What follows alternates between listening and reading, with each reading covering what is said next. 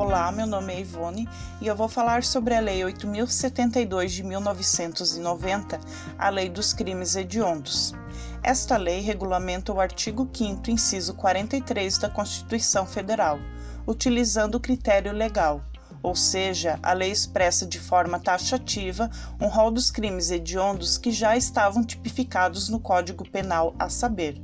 o homicídio, praticado em atividade típica de grupo de extermínio, ainda que cometido por um só agente, o homicídio qualificado, a lesão corporal dolosa de natureza gravíssima e lesão corporal seguida de morte, praticadas contra autoridade ou agente descrito nos artigos 142 e 144 da Constituição, integrantes do sistema prisional e da Força Nacional de Segurança Pública, no exercício da função ou em decorrência dela, ou contra seu cônjuge, companheiro ou parente consanguíneo até terceiro grau em razão dessa condição. O roubo, circunstanciado pela restrição da liberdade da vítima, o roubo, circunstanciado pelo emprego de arma de fogo ou pelo emprego de arma de fogo de uso proibido ou restrito, o roubo, qualificado pelo resultado lesão corporal grave ou morte, a extorsão, qualificada pela restrição da liberdade da vítima, ocorrência de lesão corporal ou morte, a extorsão, mediante sequestro simples ou na forma qualificada, o estrupo simples ou na forma qualificada, o estrupo de vulnerável, a epidemia com resultado morte, a falsificação, corrupção, adulteração ou alteração de produto destinado a fins terapêuticos ou medicinais, o favorecimento da prostituição ou de outra forma de exploração sexual de criança ou adolescente ou de vulnerável, o furto, qualificado pelo emprego de explosivo ou de artefato análogo que cause perigo comum. É visto ainda um rol dos crimes equiparados aos hediondos, sejam tentados ou consumados, que são o genocídio, a posse ou porte ilegal de arma de fogo de uso proibido, o comércio ilegal de armas de fogo, o tráfico internacional de arma de fogo, acessório ou munição, a organização criminosa direcionada à prática de crime hediondo ou equiparado. Os crimes hediondos e seus equiparados são tratados com maior rigor pela lei essas transgressões são inafiançáveis e insuscetíveis de graça, que é o perdão para determinado indivíduo concedido pelo presidente da República,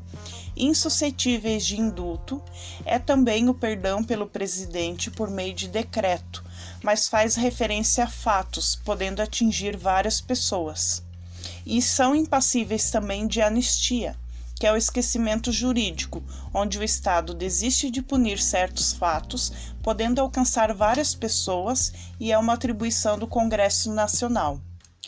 Aos investigados pela prática de crimes hediondos ou equiparados, a prisão temporária terá o prazo de 30 dias, prorrogável por igual período em caso de extrema e comprovada necessidade, enquanto que em crimes comuns o prazo é de 5 dias podendo ser prorrogado com extrema e comprovada necessidade por mais cinco dias. Em caso de sentença condenatória, o juiz decidirá fundamentadamente se o réu poderá apelar em liberdade, levando em consideração circunstâncias, os requisitos e os pressupostos legais. Outro sim, o cumprimento da pena destes delitos iniciam em regime fechado incumbe à União manter estabelecimentos penais de segurança máxima, destinados ao cumprimento de penas impostas a condenados de alta periculosidade, cuja permanência em presídios estaduais põe em risco a ordem ou a incolumidade pública. O juiz poderá conceder livramento condicional ao condenado por crime hediondo ou assemelhado ao hediondo desde que o apenado não seja reincidente em crimes dessa natureza e tiver cumprido mais de dois terços da pena. Além disto, esta lei prevê a colaboração premiada, onde o participante ou associado que denunciar a autoridade, o bando ou quadrilha, possibilitando seu desmantelamento, a pena poderá ser reduzida de um a dois terços. É importante o aprofundamento e a continuidade dos estudos desta lei. Agradeço a atenção, muito obrigada.